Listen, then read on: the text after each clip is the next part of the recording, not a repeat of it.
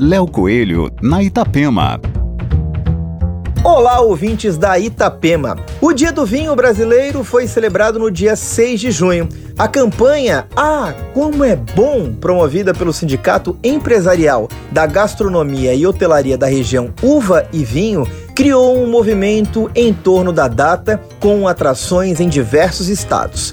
Uma delas foi o sorteio de 10 kits com vinhos espumantes brasileiros, além de vouchers para o Passeio de Maria Fumaça e visita ao Parque Temático Epopeia Italiana. E não é que só deu mulher, as ganhadoras são enófilas dos estados do Paraná, Rio de Janeiro, Rio Grande do Sul, São Paulo e, claro, Santa Catarina. Elas postaram suas experiências com o vinho brasileiro usando a hashtag Meu Dia do Vinho e marcando a vinícola do vinho que estavam degustando.